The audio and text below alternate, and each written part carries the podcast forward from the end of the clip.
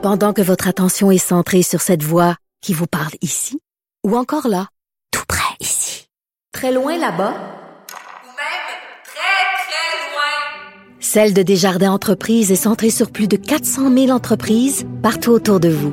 Depuis plus de 120 ans, nos équipes dédiées accompagnent les entrepreneurs d'ici à chaque étape pour qu'ils puissent rester centrés sur ce qui compte, la croissance de leur entreprise.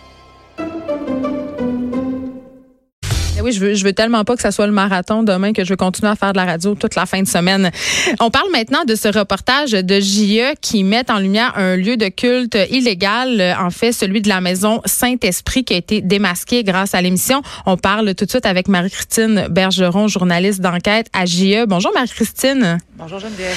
Écoute, tout d'abord pour ceux qui ont pas euh, qui suivent pas l'histoire, euh, la mission de l'Esprit Saint c'est quoi? La mission de l'Esprit Saint, c'est une euh, communauté religieuse qui est basée ici au Québec. Euh, c'est des, il y a environ 2500 membres. On n'a pas de, de, de, statistiques ou de chiffres là, vraiment précis. Euh, c'est ce qu'on nous dit, environ 2500 membres. Et euh, ils sont divisés en plusieurs branches. Il y a une branche à Montréal euh, qui était auparavant à Montréal-Nord, là, sur Mhm. Henri Bourassa, mais ils ont déménagé, c'est ce qu'on s'est rendu compte. Là, ils se sont fait construire un, un- un gros bâtiment au coût de 4 millions de dollars dans le secteur d'Anjou. Et euh, il y a aussi une, euh, une branche à Saint-Paul, à Lavaltrie, et on a découvert euh, une autre branche euh, un peu plus radicale à Joliette même. Et les, les, les, souvent les gens me posent la question, ils croient en quoi ces gens-là? C'est quoi cette religion-là?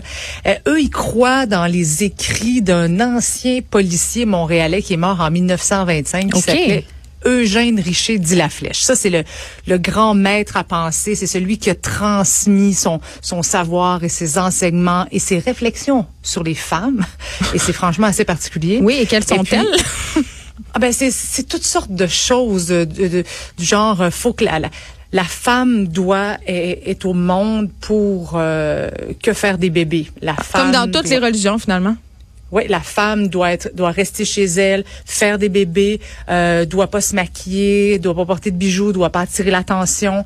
Et euh, donc euh, c'est c'est c'est le type d'enseignement là. Il faut il faut savoir que bon il y a des groupes là dans les branches dont je vous ai parlé, euh, ces branches-là euh, sont indépendantes entre elles parce que certaines appliquent plus euh, de façon plus fanatique certains enseignements d'Eugène Richer dit la flèche, d'autres euh, de façon plus euh, plus modérée. Et euh, euh, les, euh, ce qui retient aussi beaucoup l'attention, c'est que les membres portent la majorité d'entre eux, en tout cas, un prénom qui est dérivé de celui du maître. Vous l'avez peut-être vu dans l'émission hier. Je me suis entretenue avec une Richère, une Fléchelle, Fléchère. C'est des Eugénie. déclinaisons du nom du gourou, c'est ça? Exactement, exactement. Et là, là, Les- c'est vraiment un culte de la personnalité. Ben, le problème aussi, c'est quand tu sors, t'es es pris avec ton nom, la flèche. Il y a il dit la flèche. Donc, le- il y a- il- soit que tu vis avec ce prénom-là ou tu le fais changer, mais la plupart des, des, des membres que je rencontre changent leur prénom parce qu'ils veulent plus être identifiés à ce mouvement-là. Oui, puis c'est quand même intense parce que je lisais euh, dans l'article de TVA qui a été fait par rapport à votre reportage qu'il y a des membres qui versent une partie de leur salaire Ah, aussi. tout- tous les membres, tous les membres versent 10% mais on me répond que c'est la dîme de notre amour. Ah, mais tu sais, c'est- puis, mais euh, ce qui arrive dans ce mouvement-là, c'est que souvent il y a des gens qui vont nous dire ah mais ils sont pas obligés, puis c'est pas une obligation, puis le mariage à 14 ans c'est pas vrai, puis on on on, euh, on les force pas à se marier à 14 ans, mais dans les faits, ce que tous les gens nous disent, c'est cette espèce de pression psychologique qu'il y a sur les, les jeunes. Donc, dès l'âge de 6, 7, 8 ans, on dit aux petites filles, il faut que tu pries le bon Dieu pour qu'il t'envoie ton mari rapidement. Et à 14 ans, là, il y, a une- Ouf, il y y y a une jeune fille qui me dit qu'à 14 ans, elle, elle avait pas de petit chum, c'est une ado euh, normale, pas de chum à 14 ans, ça arrive. Ben, on a nommé son nom, on l'a fait venir sur une tribune pour dire elle est disponible. C'est comme- OK, comme une génisse qu'on Ouais, vend sur la place publique. C'est épouvantable, c'est OK, épouvantable. OK, ouais. donc on comprend que bon, c'est une secte qui vit un peu dans le passé, qui enseigne euh, aux gens que la Terre est plate, mais c'est ça, parce que parlons justement de ce côté-là, euh, scolari- la- Ouais, la- parce le côté scolaire, parce qu'il y a des enfants qui étaient scolarisés dans ces locaux-là, alors qu'on prétendait qu'ils étaient inscrits comme des enfants scolarisés à la maison. Oui. c'est- c'est- je vais faire un petit retour en arrière, si, euh, si me le permets, Geneviève, pour revenir sur justement la, la- la- une émission de JE en 2004. À l'époque, cette, euh, cette mission-là, là, cette, euh, ce- cette communauté religieuse avait une école illégale qui s'appelait l'Institut La Flèche. JE fait une émission, le gouvernement ferme l'école, euh, et les enfants sont scolarisés par la suite à la maison. Mais en catimini, euh, la communauté a continué à rassembler les enfants dans cet établissement-là. Ils ont réussi à recruter quelques profs qualifiés et en 2016, le gouvernement a, ré- a accordé un permis tout à fait légal D'enseignement? d'enseignement.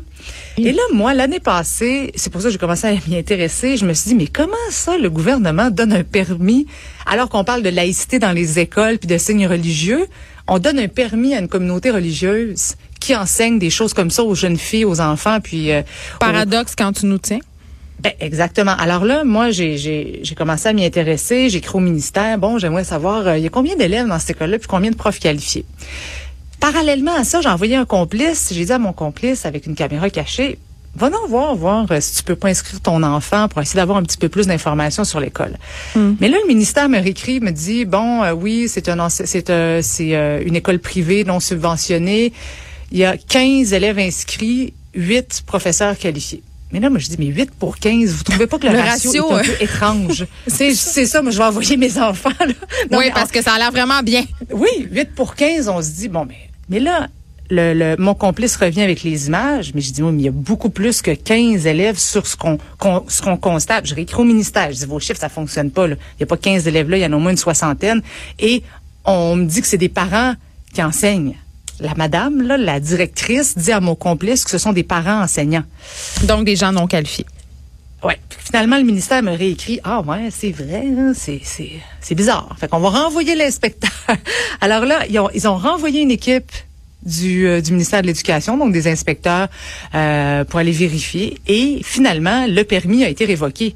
Mais à quelque part, je me dis, mais pourquoi il a fallu que JE s'en mêle? Pourquoi vous en êtes pas, Ben, pourquoi vous en êtes pas rendu compte plus tôt que ces enfants-là étaient scolarisés légalement? Ben c'est ça, puis c'est c'est ça qui est déplorant, puis on va conclure là-dessus, Marie-Christine Bergeron, c'est que des lieux de culte comme ça, dissimulés euh, sous l'identité de groupes communautaires, on peut supposer qu'il en existe d'autres au Québec, un char puis une barge, juste à penser à la communauté assidique dans Outremont, on sait qu'il y a des synagogues illégales, aussi qu'en Estrie aussi, il y a plein de choses comme ça, et évidemment, euh, personne ne s'occupe trop de ces choses-là avant qu'il y ait des plaintes, et c'est déplorable, vraiment. Et le, le premier ministre, je ne sais pas si on a le temps de l'écouter, mais euh, le, le- j'ai- je viens de faire réagir le premier ministre François Legault qui promet de jeter un œil très attentif et euh, d'agir concernant justement euh, la scolarisation d'enfants dans les, les, les communautés religieuses. Je pense qu'on peut l'écouter. Moi, je trouve ça choquant, euh, inacceptable. là. si effectivement ça se révèle que des euh, sectes euh, disent à nos jeunes filles qui sont là pour faire des enfants à partir de l'âge de 14 ans, là,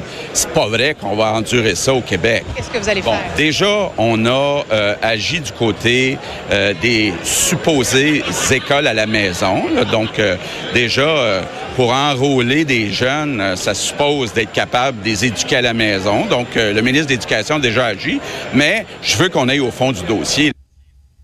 Ben, en tout cas, moi, je suis contente de savoir qu'ils trouvent ça préoccupant et que les choses Oui. euh, vont être faites. Merci beaucoup, Marie-Christine Bergeron. Le reportage est encore disponible sur le site de l'émission JE. Allez voir en ça. En rediffusion cette fin de semaine, samedi midi 30 et dimanche 17h30 à LCN. Merci beaucoup, Marie-Christine. Merci, On s'arrête un instant. Marie-Pierre Morin est là après la pause.